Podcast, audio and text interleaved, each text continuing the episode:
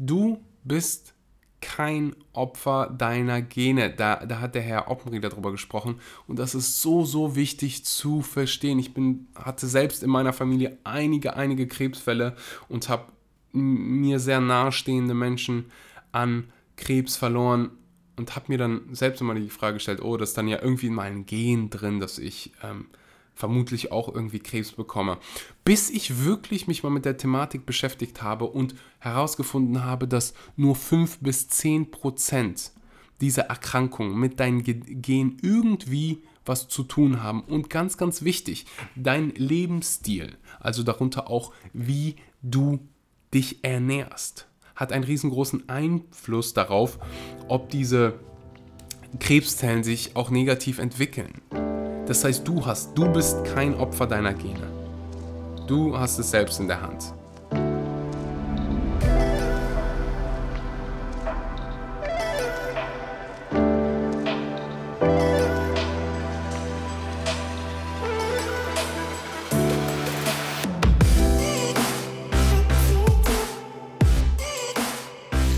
Wunderschönen guten Morgen, guten Mittag oder guten Abend und herzlich willkommen bei einer weiteren Episode Vegan. Aber richtig, heute gibt es mal wieder richtig was auf die Ohren.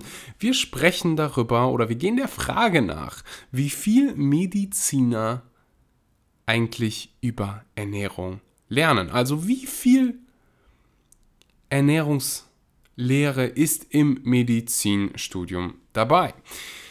Das Ganze aus gegebenen Anlass. Bevor ich die Story hier so ein bisschen erkläre und bevor wir uns mit der Thematik beschäftigen, will ich wie immer einmal ganz kurz Danke an dich sagen, dass du dir mal wieder Zeit genommen hast, um in das Wichtigste in deinem Leben zu investieren, nämlich deine Gesundheit. Ich bin immer wieder ähm, ja, begeistert und will auch diese guten Nachrichten immer wieder zeigen jedes Mal, wenn ich nach einer langen Reise zurück nach Deutschland komme, sehe ich so viele neuen, neue veganen Lebensmittel im Supermarkt und das ist ein verdammt, verdammt gutes Zeichen, denn das heißt, die Nachfrage nach veganen Produkten steigt und auch die Zahlen, also es ist sehr, sehr schwierig irgendwie Veganer zu messen, ähm, aber es gibt Schätzungen und die Zahl steigt rapide, rapide an und ich finde, ab und zu sollte auch ja, ein paar Sekunden in gute Nachrichten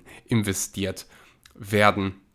Ähm, so viel dazu. Jetzt können wir uns mit der eigentlichen Thematik beschäftigen, nämlich Mediziner und Expertenmeinungen zum Thema Ernährung. Das Ganze, wie gesagt, aus einem gegebenen Anlass. Ich war auf einem Familienevent, nennen wir es so, und auf diesen Events gibt es dann natürlich was zu essen und dann haben wir eine Kultur, also ich selber habe russischen Hintergrund, viele, ähm, die größten, der größte Anteil meiner Familie kommt irgendwo aus der Sowjetunion, also aus der vor damaligen Sowjetunion, Usbekistan, Russland, hast du nicht gesehen. Also diese ähm, Länder und da ist Fleisch und tierische Produkte ein Riesending. Also wenn du da ein Gericht hast und da ist kein Fleisch dabei, dann stimmt irgendwas mit dir nicht. Denken die. Also offensichtlich kannst du natürlich nicht alle ähm, über einen Kamm scheren, aber größtenteils ist es so. Und dabei ist mir mal aufgefallen, wie viele Menschen Meinungen über Ernährung haben, die sich noch nie wirklich wissenschaftlich mit dem Thema auseinandergesetzt haben. Du hast teilweise, also ich hatte, um bei meinem Beispiel zu bleiben, Menschen vor mir, die offensichtlich übergewichtig sind und ich urteile jetzt hier nicht über irgendjemanden, der sich dafür entscheidet, übergewichtig zu sein. Das ist mir, also das ist, bleibt dir überlassen. Ich sage immer, solange du keiner Seele irgendwie wehtust, solange keiner dafür sterben muss, kannst du machen, was du willst, meiner Meinung nach. Ähm, so, also ich habe diesen übergewichtigen Menschen vor mir, der offensichtlich nicht gesund ist. Und diese Person fängt mir jetzt an, Dinge über Ernährung zu erklären und dass wir ja Kalzium brauchen, beziehungsweise dass wir ja Milch brauchen. Er hat nicht gesagt, wir brauchen Kalzium. Wenn er sagen würde, wir brauchen Kalzium, hätte er recht. Wir brauchen Kalzium. Ähm, aber wir brauchen nicht Milch für Kalzium. Jedenfalls kannst du dir jetzt vorstellen, die Konversation ja, vegan, ungesund und wir brauchen Fleisch, wir brauchen all diese Dinge etc. pp. Und über den Tag verteilt ist das häufiger passiert und irgendwie kam mir die Frage in den Kopf, warum? Woher kommt das eigentlich, dass wir so viel, so viele Menschen haben, die Meinung über Ernährung haben? Und wo kommt diese Meinung her? Und oft höre ich dann, also ich frage die Menschen dann so, du, ähm, danke, dass du mir helfen willst. Also die meisten Menschen meinen das ja gut. Die meisten Menschen kommen nicht irgendwie von einem negativen Hintergrund und wollen dich irgendwie fertig machen. Das sind so die wenigsten Menschen. Jedenfalls habe ich dann ganz, ganz oft gehört, du, aber mein Arzt sagt das und der Arzt hat das gesagt und mein Lehrer damals in der Schule hat das gesagt über Ernährung und daher habe ich das gelernt. Und das ist was sehr, sehr Interessantes und das sehe ich auch ganz, ganz oft in Zeitschriften, teilweise in YouTube-Videos, dass immer Ärzte befragt werden, wenn es um Ernährungsfragen geht. Natürlich nicht immer, aber häufig, ganz, ganz häufig sehe ich, dass Journalisten dann zu Ärzten gehen und sie über Ernährung befragen. Und dadurch, dass ich sehr viele Ärzte persönlich kenne, dadurch, dass ich hier schon den ein oder anderen Arzt auf dem Podcast habe, weiß ich selber, wie viel oder wie wenig Mediziner über Ernährung lernen. Und das Ganze wird heute von Nico Rittenau und ähm, den Herrn Oppenrieder diskutiert. Beide waren bei mir schon auf dem Podcast. Die haben, also der Herr Nico Rittenau würde ich hier jedem empfehlen. Ähm, ist ein guter Freund von mir, macht super Videos ähm, und Instagram-Beiträge zur, zur Ernährung und hat halt dieses Interview mit dem Herrn Oppenrieder geführt, der selbst Mediziner ist und sich mit der Thematik beschäftigt. Und er spricht über das Medizinstudium und wie viel man über Medizin lernt. Ich übergebe das Schwert quasi jetzt an die beiden und melde mich am Ende nochmal. Hier ist Nico Rittner und der Herr Oppenrieder. Viel Spaß damit. Hallo und herzlich willkommen. Mein Name ist Nico Rittenau und heute bei mir Niklas Oppenrieder, Arzt mit dem Schwerpunkt für Kinderheilkunde.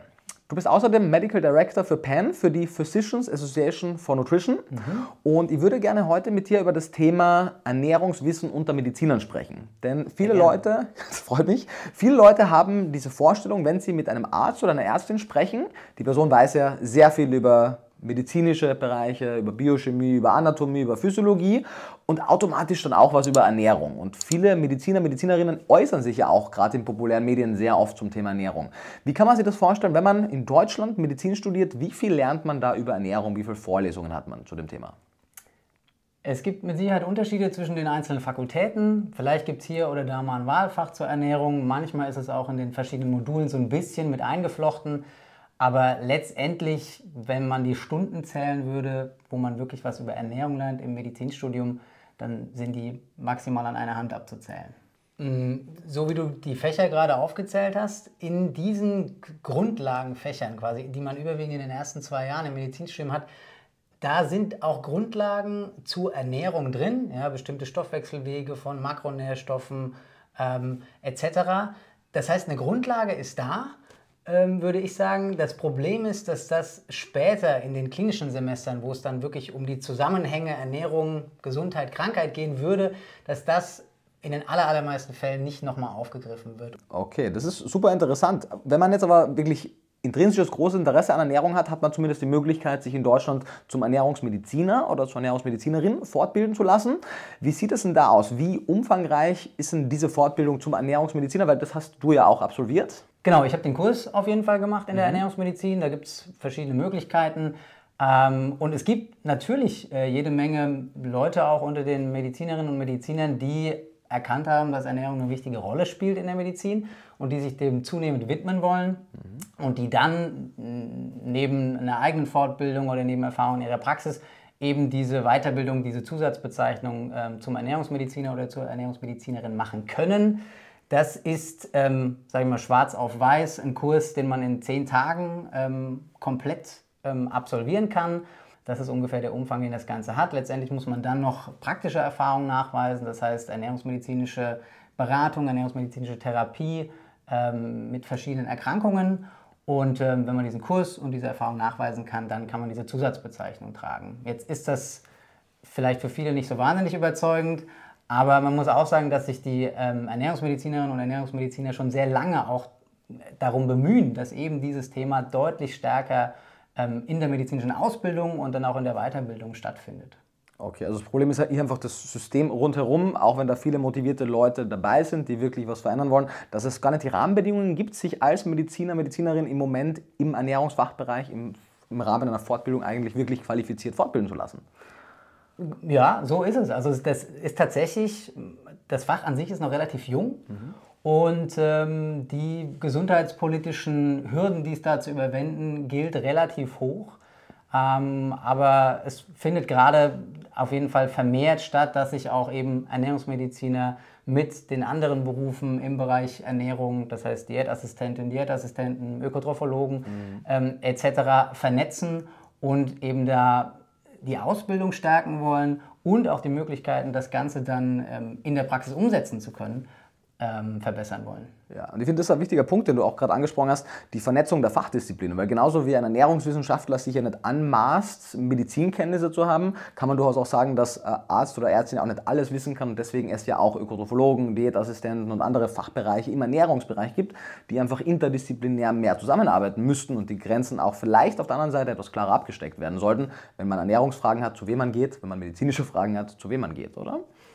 Genau, Der, das, das, Optimum sieht letztendlich äh, meiner Meinung nach so aus wie zum Beispiel in ernährungsmedizinischen Schwerpunktpraxen, wo ich diese Verknüpfung eben vor Ort habe. Das heißt, ich gehe mit Problem XY in diese Praxis, habe da einen, einen ähm, medizinisch ausgebildeten Arzt, der dieses Problem evaluiert, diagnostiziert und der in der Tür nebenan einen Ernährungsberater oder eine Ernährungsberaterin hat, die sich dann wenn Ernährung dabei eine Rolle spielt, der Sache annehmen kann. Das Thema finde ich vor allem deswegen wichtig, weil man liest ja auch immer wieder in den Medien Stellungnahmen von Ärzten, Ärztinnen, die keinen Schwerpunkt auf Ernährungsmedizin haben, aber trotzdem Stellung zu ernährungsrelevanten Themen beziehen und in der Außenwahrnehmung dann oft gesagt wird, ja, die Person hat ja Fachkompetenz im Ernährungsbereich automatisch, denn er oder sie hatte ja Medizin studiert. Und ich glaube, damit müssen wir aufräumen, dass das automatisch der Fall wäre. Genau, automatisch ist das sicher nicht der Fall. Ist natürlich im Einzelfall schwer zu beurteilen dann, ne, weil es natürlich sein kann, dass sich jemand auf Basis des Medizinstudiums trotzdem intensiv mit dieser Thematik beschäftigt hat, ähm, vielleicht sogar auch daran forscht, ähm, nur eben diese Zusatzbezeichnung vielleicht nicht hat. Aber genau, also es ist nicht pauschal davon auszugehen, dass ähm, Ärzte und Ärztinnen ähm, da fundiert Auskunft geben können. Ja, okay. Und wenn wir darüber nachdenken, du hast es auch in einem Vortrag von dir so schön gesagt, die Gründe, warum Menschen frühzeitig versterben oder zumindest in den letzten Jahren nicht mehr die Lebensqualität haben, die sie haben könnten, hängt ja unter anderem sehr viel mit dem Lebensstil und darin auch mit der Ernährung zusammen. Was, was, was sagen die Daten dazu? Das größte Problem des Gesundheitswesens weltweit sind nicht übertragbare Erkrankungen, das heißt chronische Erkrankungen oder äh, zu denen auch die sogenannten Zivilisationserkrankungen gehören. Das heißt kardiovaskuläre Erkrankungen wie Herzinfarkt, koronare Herzkrankheit, Schlaganfall, Diabetes, Krebserkrankungen und so weiter. Das ist mit Abstand die größte Last des Gesundheitswesens. Da werden äh, durch diese Erkrankung werden die meisten Tode verursacht, äh, die meiste Lebensqualität gemindert ähm, und äh, es entstehen gigantische Kosten. Ähm, diese chronischen Erkrankungen lassen sich jetzt wiederum auf wenige Risikofaktoren zurückführen, die eben vor allem mit Lebensstil zu tun haben. Und Innerhalb dieser Risikofaktoren spielt Fehlernährung mit Abstand die allerwichtigste Rolle.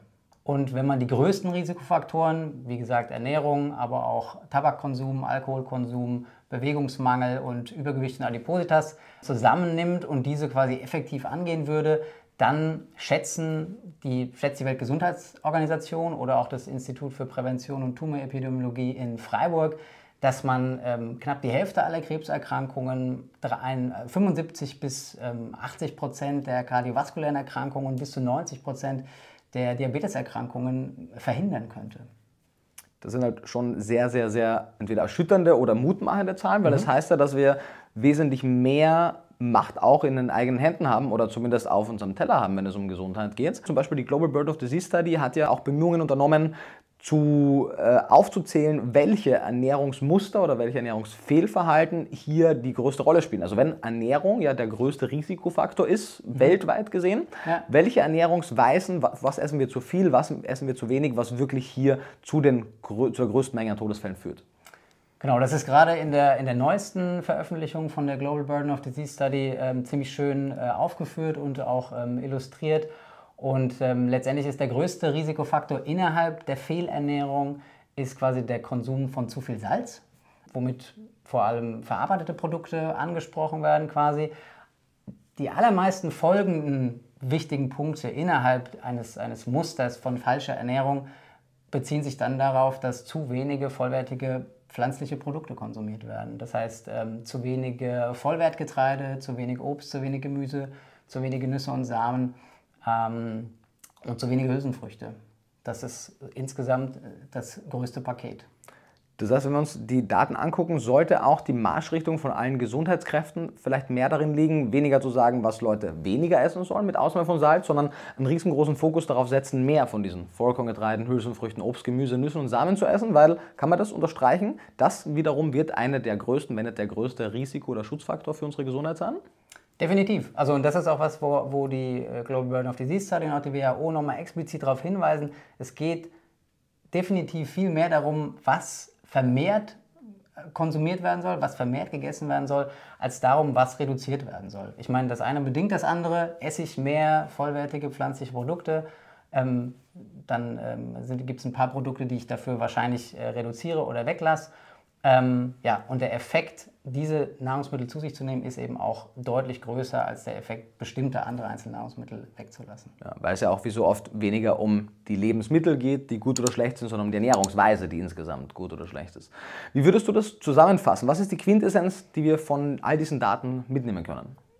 Ja, die ist tatsächlich, wie du sagst, auf der einen Seite erschreckend, aber auch sehr motivierend, gerade auch für unsere Arbeit ähm, ähm, als medizinischer Gesellschaft, die sich darum bemüht, Ernährung einen deutlich größeren Stellenwert in der Medizin zu verschaffen. Wir können einen Großteil der chronischen Erkrankungen durch die Modifikation weniger Lebensstilfaktoren verhindern und wenn sie vielleicht schon da sind, auch äh, zusätzlich ziemlich gut therapieren. Die großen Herausforderungen liegen darin, dass das zum einen natürlich jeder für sich selbst tun kann, dass das aber natürlich ziemlich schwierig ist in einem Umfeld oder in einem System, was das nicht so wirklich begünstigt, Deswegen äh, versuchen wir natürlich die Einzelberatung im Gesundheitswesen deutlich zu verbessern, aber vor allem gesundheitspolitisch aktiv zu sein, um hier für Verhältnisprävention zu sorgen. Großartig. Also ich denke, wenn man Medizin studiert oder sich für das Thema interessiert, sollte man definitiv auf die Webseite von Penn gehen. Und insgesamt für jeden einzelnen Menschen heißt es, man sollte sich so sehr für Ernährung interessieren, als würde das eigene Leben davon abhängen, denn vielleicht tut das ja. In diesem Sinne, vielen Dank fürs Zugucken und wir freuen uns, wenn wir uns im nächsten Video sehen. So, an dieser Stelle als allererstes mal danke an die beiden, dass ja, sie das Thema so ausführlich erläutert haben. Ähm, was natürlich äh, oder was hoffentlich kleben bleibt, ist, dass die meisten Ärzte nicht wirklich viel über Ernährung lernen und falls du Ernährungsfragen hast, dann solltest du dich an einen Ernährungsberater wenden. Genauso wie wenn du Steuerfragen hast, gehst du zu einem Steuerberater. Der Anwalt hat vielleicht ähm, ein paar Grundkenntnisse über ähm, Steuerrecht, aber wenn du deine Steuern wenn du Fragen zu deinen Steuern hast, gehst du zu einem Steuerberater.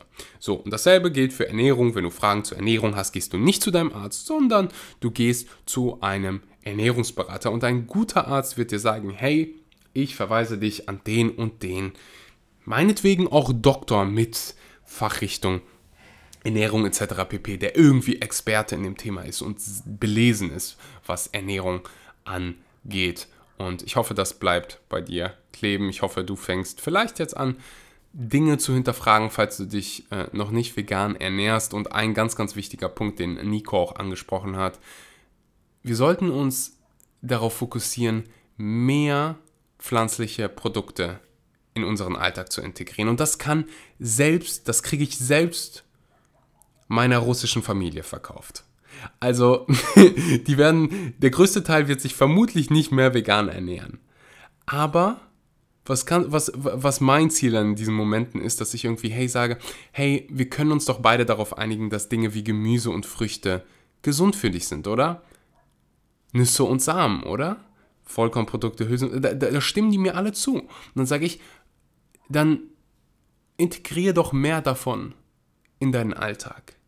Und wenn Menschen mehr pflanzliche Produkte konsumieren, konsumieren sie automatisch weniger tierische Produkte.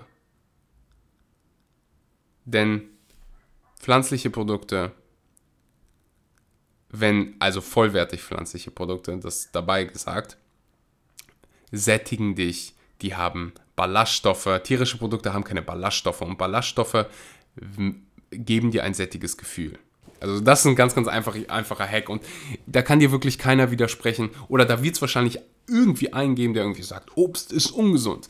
Ähm, ja, aber es wird immer irgendjemand geben, der dir widerspricht. Wichtig ist zu verstehen, hey, Mediziner nicht gleich Experte und du bist kein Opfer deiner Gene. Da, da hat der Herr Oppenrieder darüber gesprochen. Und das ist so, so wichtig zu verstehen. Ich bin, hatte selbst in meiner Familie einige, einige Krebsfälle und habe mir sehr nahestehende Menschen an Krebs verloren und habe mir dann selbst immer die Frage gestellt, oh, das ist dann ja irgendwie in meinem Gen drin, dass ich ähm, vermutlich auch irgendwie Krebs bekomme.